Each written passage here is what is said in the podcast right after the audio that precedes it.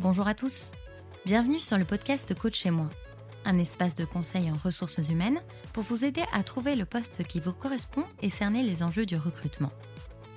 E-réputation, soft skills, stratégie de recherche, handicap et emploi, reconversion professionnelle, retrouvez toutes ces thématiques et bien d'autres sur Coach chez moi.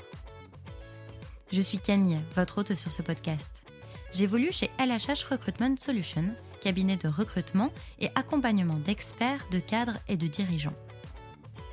Parce que chez LHH Recruitment Solutions, nous savons que le monde du travail change rapidement, nous vous livrons dans ce podcast les conseils pour vous aider à construire la vie professionnelle qui vous ressemble, et ce tout au long de votre carrière. Vous êtes prêt pour entrer dans le monde de DRH C'est parti Bienvenue dans ce troisième épisode de Coach chez moi. Aujourd'hui, en France, on estime que 24% de la population est en situation de handicap. Cela représente 12 millions de Français, dont près de 3 millions qui sont en âge de travailler. L'association Emploi et Handicap apparaît donc comme un sujet sur lequel il est essentiel de se pencher. Nous nous demanderons donc aujourd'hui de quoi parle-t-on lorsque l'on évoque la notion de handicap? En quoi le handicap peut-il avoir une influence sur l'emploi? Après avoir écouté ce podcast, agrémenté des conseils de nos consultants, vous saurez ce que signifie la notion RQTH. S'il existe ou non des postes réservés aux personnes en situation de handicap, mais aussi s'il est conseillé d'aborder sa situation en postulant. Des sujets strictement encadrés par la loi et qu'il est toujours bon d'avoir en tête, pour connaître vos droits et peut-être bénéficier de compensations sur votre poste. Bonne écoute!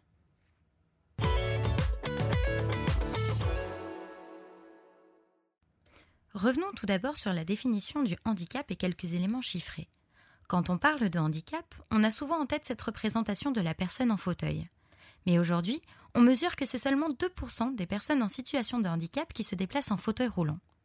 Le handicap, ce n'est donc pas toujours ce que l'on croit, et ce n'est pas toujours ce que l'on voit non plus. Saviez-vous que l'on estime que 80% des handicaps sont dits invisibles?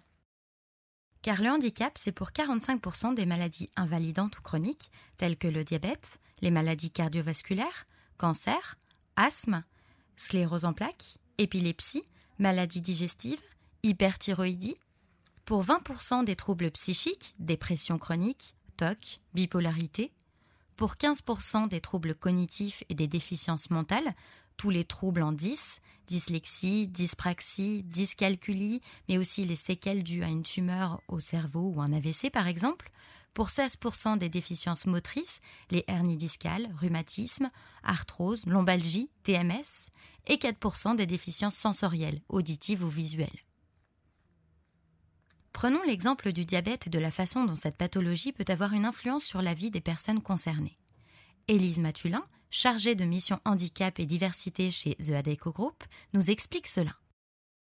En effet, une personne diabétique peut tout à fait être reconnue en situation de handicap, puisqu'on sait que le diabète euh, va avoir des impacts sur la vie, euh, sur la vie quotidienne des personnes et aussi dans l'emploi. Euh, par exemple, on va avoir besoin de, euh, contrôler régulièrement euh, son, euh, son, insuline, on va avoir besoin parfois de, faire des injections, mais il y a aussi toutes les conséquences de la pathologie. Hein. On sait que le diabète peut avoir diverses conséquences.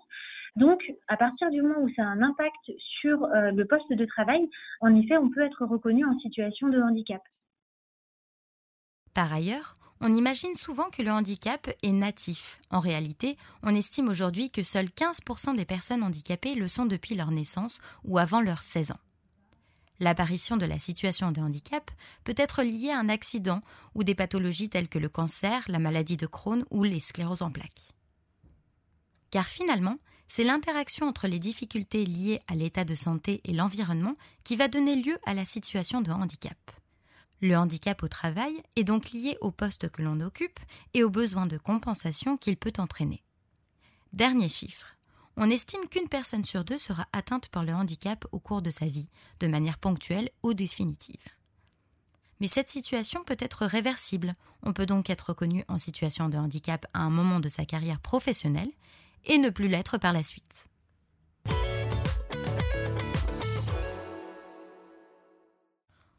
On peut donc s'interroger, existe-t-il des postes réservés aux personnes en situation de handicap? La loi apporte une réponse claire à cette question. Non, il n'y a pas de poste réservé pour les personnes en situation de handicap. le principe de non-discrimination interdisant de réserver des postes à une catégorie de personnes. Le guide du défenseur des droits, édité en juin 2019, nous le rappelle. Je cite La loi prévoit plus de 20 motifs de discrimination sur le fondement desquels toute différence de traitement est interdite dans les recrutements. Le handicap ainsi que l'état de santé ou la perte d'autonomie en font partie. Il n'est donc pas possible de refuser un candidat sur le motif de son handicap et inversement, il n'est pas possible de le favoriser pour ce même motif. Le défenseur des droits rappelle d'ailleurs au moment du choix final, c'est à compétences et qualifications équivalentes et uniquement dans ces conditions qu'une candidature d'une personne reconnue travailleur handicapé ou assimilée peut être privilégiée. Il existe cependant une exception pour le concours de la fonction publique. Vous trouverez à ce propos plus d'informations sur le site du ministère du Travail. Néanmoins, il est possible d'adapter un poste en fonction de la situation de handicap de la personne qui l'occupe. La reconnaissance de la qualité de travailleur handicapé, que l'on appelle aussi RQTH, permet de bénéficier d'un accompagnement spécifique afin de répondre au mieux aux besoins individuels. Cela consiste à faire reconnaître officiellement par la Commission des droits et de l'autonomie des personnes handicapées son aptitude au travail, suivant ses capacités liées au handicap. Cette démarche est personnelle et confidentielle. Vous êtes libre de choisir d'informer votre employeur ou non. Le fait de déclarer votre handicap vous permet notamment de bénéficier de mesures de compensation et de la politique handicap de l'entreprise. Tout d'abord, cette reconnaissance vous permettra de préserver votre santé car si vos besoins ne sont pas pris en compte, vous pouvez potentiellement dégrader votre santé, voire être en inaptitude. Plusieurs dispositifs sont possibles, par exemple un bureau assis debout pour permettre de varier les positions. Autre possibilité, l'aménagement des horaires, aussi appelé aménagement organisationnel, notamment dans le cas où des soins réguliers sont à prévoir. Tous les aménagements de postes qui sont mis en place sont préconisés par le médecin du travail. Autre bénéfice de cette reconnaissance. Cela vous permet d'anticiper votre évolution professionnelle car vous pourrez bénéficier d'un accompagnement. Nous avons par exemple chez LHH Recommend Solution un service qui s'appelle À vos côtés intérimaires. À votre disposition pour répondre à toutes vos questions au quotidien. La RQTH peut aussi vous permettre un accès facilité à la fonction publique, d'être accompagné par Cap Emploi en cas de chômage, départ anticipé à la retraite ou encore financement d'actions spécifiques par l'AGFIP, l'association de gestion du fonds pour l'insertion des personnes handicapées. Ces financements peuvent porter sur des projets de formation ou de création d'entreprise, du télétravail, des surcoûts permanents induits par votre handicap, des frais de déplacement ou bien d'autres aides que vous pourrez retrouver sur le site de l'organisme. Là encore, le lien sera présent dans la description de cet épisode. Pour demander une RQTH, il faut être âgé d'au moins 16 ans, être en emploi, y compris en alternance, et envoyer un dossier à votre maison départementale des personnes handicapées. Une étude menée par The ADECO Group met en lumière le fait que l'on estime aujourd'hui que les personnes qui ont déclaré leur handicap à leur employeur sont deux fois plus satisfaites au travail que les personnes n'ayant pas déclaré leur situation de handicap. Mais revenons un petit peu en arrière, car évidemment, avant les aménagements de poste, il y a la recherche d'emploi et les entretiens. Qui dit recherche d'emploi amène à la question de la postulation et donc du CV. Est-il pertinent d'aborder sa situation en postulant?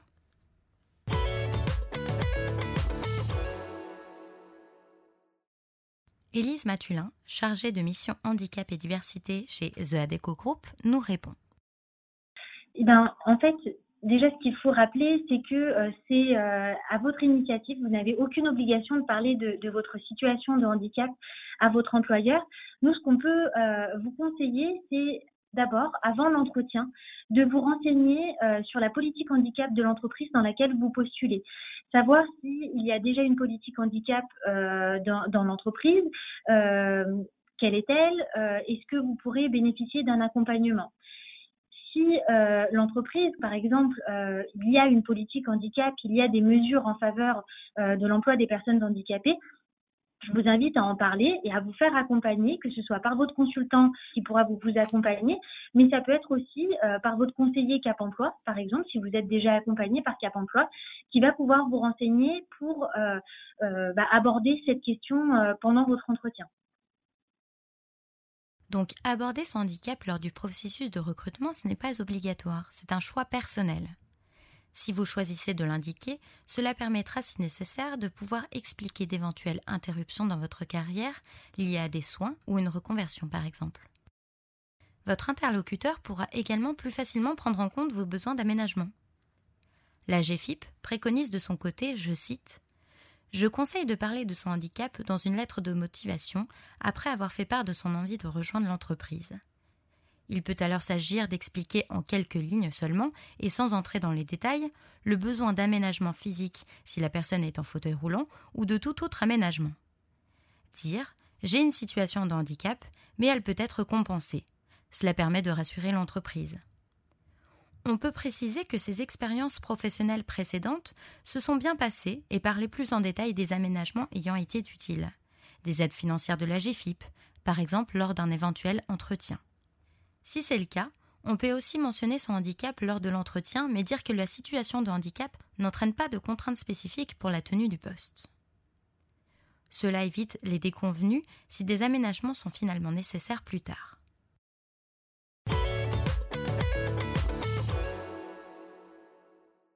Pour élargir cette question à l'entretien, ayez bien en tête que c'est vous qui choisissez là encore si vous souhaitez en parler. Par ailleurs, le Code du travail indique que les informations demandées sous quelque forme que ce soit au candidat à un emploi ne peuvent avoir comme finalité que d'apprécier sa capacité à occuper l'emploi proposé ou ses aptitudes professionnelles. Lors de l'entretien, votre handicap n'est pas le sujet. Car le handicap n'est pas une compétence, ce n'est pas non plus une incompétence. C'est une situation qui peut entraîner un besoin, une compensation.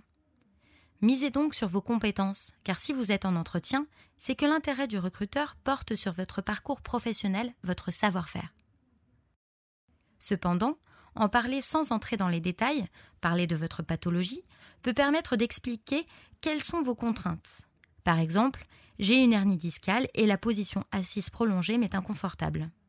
Ou bien, je suis diabétique et donc je vais faire des pauses régulières pour contrôler mon taux de glycémie et me faire des injections. Cela permet finalement de clarifier les choses, parfois lever un tabou, et éviter que certains comportements puissent être mal interprétés dans votre entreprise.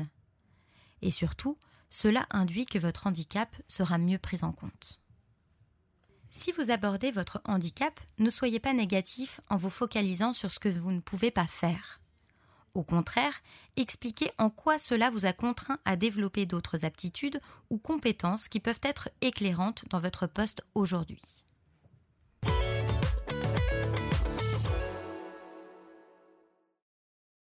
Enfin, dernier point important à souligner sur la question, tout employeur d'au moins 20 salariés du secteur privé ou public, et quelle que soit la nature du contrat des salariés, est dans l'obligation d'employer des personnes en situation de handicap dans une proportion de 6% de l'effectif total. La GFIP observe par ailleurs dans son rapport publié en juin 2020 que 80% des établissements emploient au moins un travailleur handicapé. Lucie Achard, directrice opérationnelle TEMP chez LHH Recruitment Solutions, nous livre quelques éléments supplémentaires sur l'importance de la mise en place des bonnes conditions de travail de la part de l'employeur. Que l'on soit en situation de handicap ou non, les efforts fournis lors de l'intégration sont déterminants. Celle-ci, elle doit s'anticiper, se préparer, notamment si des restrictions liées au handicap du salarié recruté sont à prendre en compte. Ça va passer par une communication, une sensibilisation en amont des futurs collaborateurs. Ça passera également par un accompagnement des managers. Cela va passer aussi par une préparation d'aménagement du poste de travail lorsque cela est nécessaire. Et puis, parfois, une réflexion sur l'organisation de l'équipe, notamment si des aménagements horaires sont à prévoir pour la personne recrutée.